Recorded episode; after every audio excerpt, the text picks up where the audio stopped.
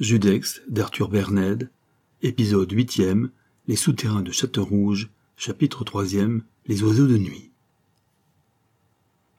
Vers une heure du matin, une puissante automobile s'arrêtait aux alentours de Châteaurouge. Quatre hommes en descendirent. C'étaient Morales, Amaury de la Rochefontaine, le docteur et le coltineur. Tandis que Crémard restait sur le siège de sa limousine, Morales, suivi des trois autres, s'engageait dans le sentier qui conduisait aux ruines. Après avoir fait promettre à ses complices qu'aucune violence ne serait exercée contre son père, l'amant de Diana s'apprêtait à réaliser la promesse que lui avait si astucieusement arrachée sa maîtresse. Son plan, qui lui avait d'ailleurs été entièrement suggéré par la Monty, était d'une grande simplicité et d'une remarquable audace. Emporté par sa passion, il allait l'accomplir sans la moindre hésitation. Désormais, aucun remords ne pouvait l'arrêter l'aventurière l'avait trop entièrement ressaisi pour qu'il s'embrassât d'aucun scrupule. Tout d'abord, il s'en fut écouter à la porte de la chambre où couchait son père. Il n'entendit que le bruit d'une respiration régulière, indice d'un profond sommeil.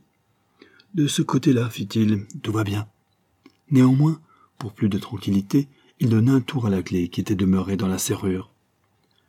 Et il s'en fut rejoindre ses collaborateurs qui avaient déjà pénétré dans la cellule de Favreau, d'autant plus facilement que par une incroyable négligence, le verrou extérieur n'en avait pas été tiré. Sans s'arrêter à ce détail, qui d'ailleurs facilitait sa besogne, le docteur aperçut, étendu sur le lit de sangle et enroulé dans une couverture, une forme humaine semblant dormir.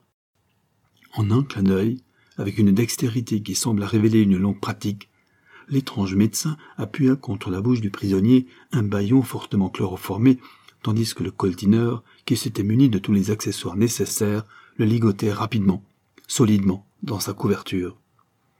Morales, demeuré dans le couloir et l'oreille toujours aux aguets, avait assisté de loin à cette scène qui s'était passée en moins de temps qu'il n'en faut pour la décrire. Très satisfait de la rapidité avec laquelle ce hardi coup de main avait été exécuté, l'amant de Diana guida et éclaira la marche de ses deux associés qui emportaient le banquier et les accompagna jusqu'à la voiture.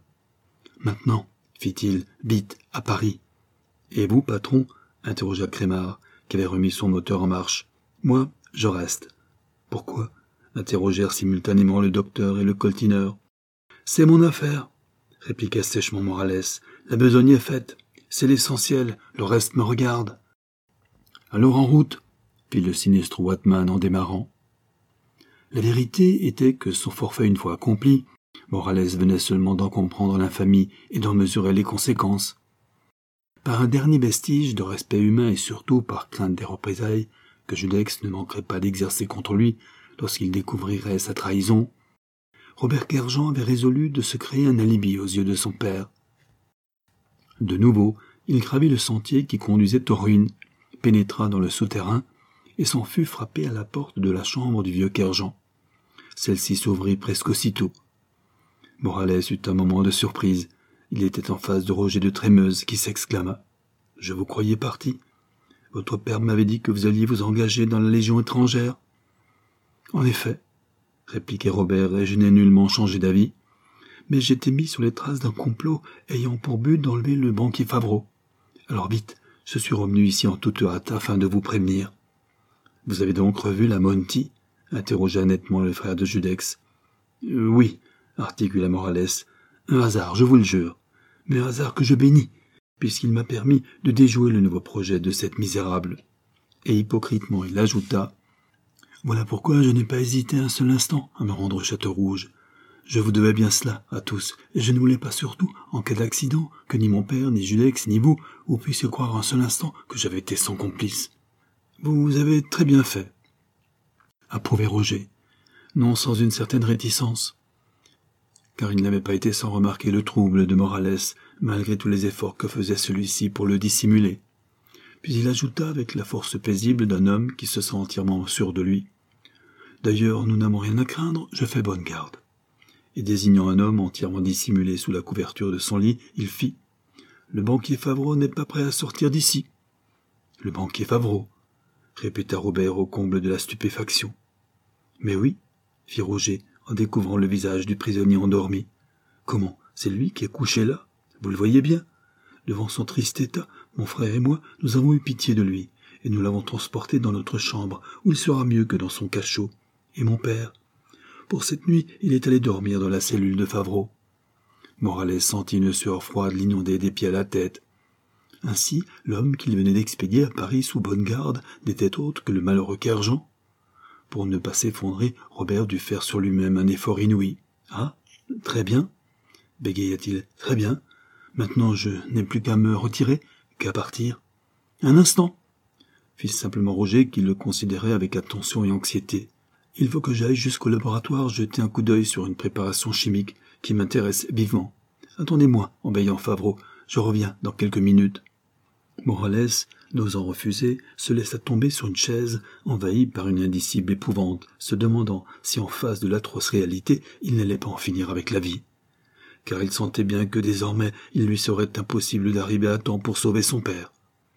L'auto devait être loin déjà, il n'existait pas de train pour Paris avant six heures du matin.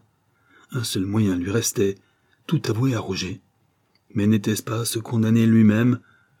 Après tout, cela ne valait-il pas mieux que de devenir, même inconsciemment, un assassin, un parricide? Et Morales allait sans doute se décider à implorer le secours et la pitié du frère de Judex, lorsqu'un gémissement, suivi d'un cri sourd, atroce, lui fit relever la tête. Favreau, assis sur son séant, le regardait de ses yeux hagards et hallucinés. À la vue de ce spectre vivant, l'amant de Diana eut un frisson d'épouvante. Le banquier fit alors entendre un ricanement sinistre. Puis, farouche, effrayant, il sauta en bas de son lit, et les bras en avant, les mains agitées par un mouvement nerveux, ses forces décuplées par le délire qui l'agitait, il s'avança vers Morales, qui, pâle de terreur, s'était levé, cherchant à gagner la porte. Je veux en tuer un, râlait le fou. Je veux en tuer un. C'est bon de tuer. Oui, c'est bon, c'est bon. Pour échapper à l'horrible étreinte, Robert Kerjean s'élança dans le couloir et s'enfuit dans les souterrains pleins d'ombre. Favreau eut un instant d'hésitation. Dans la hantise de son idée de meurtre, allait-il s'élancer à la poursuite de sa victime? Le banquier fit quelques pas pour gagner à son tour le couloir, mais presque aussitôt il s'arrêta, chancelant, étourdi. Son visage changea d'expression, exprimant le reflet d'une sorte de joie lointaine, enfantine, et tombant sur la chaise que venait de quitter Morales, il se mit à chantonner une sorte de mélopée traînarde, tandis que ses bras faisaient le geste de bercer un enfant. L'image radieuse de son petit-fils venait-elle de surgir tout à coup au regard du démon? Sans doute, car bientôt, à la chanson sans parole succédait un nom. Jeannot. Et de larmes, suivies de nombreuses autres, coulèrent sur les joues ravagées du prisonnier, qui, calmé et douloureux, demeura là, esquissant faiblement son même geste protecteur et caressant d'ailleurs attendri. Pour la première fois, l'ange du remords venait de le frôler de son aile. Les trois bandits, c'est-à-dire Crémard, le docteur et le coltineur, étaient arrivés à Paris avec leurs prisonniers. Diana et Amaury attendaient avec impatience le résultat de l'expédition. Crémard était tout de suite monté leur dire Ça y est, le type arrête en bas, on va vous le monter en douce. Et Morales interrogea la Monty. Il est resté au château. Ah, par exemple, pourvu qu'il n'ait pas encore fait quelque sottise. Qu'importe, observait M. de la Rochefontaine, tandis que Crémard s'éloignait. Mais nous tenons le banquier. C'est l'essentiel, le reste est peu. Et il me regarde, acheva l'aventurière, tandis que sa prunelle s'éclairait d'une lueur de meurtre, et elle ajouta. Il faudra à tout prix que je me débarrasse de ce Morales. Il devient par trop insupportable. Et comme Amaury de la Rochefontaine avait un signe de tête approbatif, elle observa. Laissons-le tranquille pour l'instant et préparons-nous à recevoir de notre mieux le brave banquier qui va être à la fois bien heureux et très surpris de nous devoir sa liberté. Le docteur et le coltineur apportaient leur homme toujours étroitement ligoté, qu'ils déposèrent au milieu du salon, dans une vaste et confortable bergère. Je lui ai donné la dose massive, expliquait le médecin. Cela valait mieux. De cette façon, il n'a pas bronché. Il nous a laissés bien tranquilles pendant la route. Tout en parlant, le praticien desserrait les liens et dégageait la tête du soi-disant Favreau, lorsqu'un cri de colère se fit entendre. Ce n'est pas lui s'exclamait Diana en dévisageant l'ancien meunier des Sablons, qui, sous l'action du puissant soporifique que lui avait administré le docteur, demeurait plongé dans une torpeur absolue. Et en proie à une rage folle, l'aventurière hurla. Cet homme, je le reconnais, c'est Pierre Kerjean, c'est le père de Morales. Nous avons été trahis, reprit Amaury, non moins furieux que sa terrible associée. Trahis? Par qui? ripostait Lamonti. Voyons, ce n'est certainement pas Morales qui nous aurait livré son père à la place de Favreau. Quant à Judex, même pour nous jouer un mauvais tour, il n'irait pas s'exposer à perdre un si dévoué serviteur. Car il sait très bien que quand je tiens ma proie, je ne la lâche jamais. Il y a là certainement un quiproquo, que je renonce à m'expliquer. Est-ce que la fatalité s'acharnerait contre nous? Eh bien, quoi qu'il en soit, je ne me tiens pas pour battu, je continue la lutte.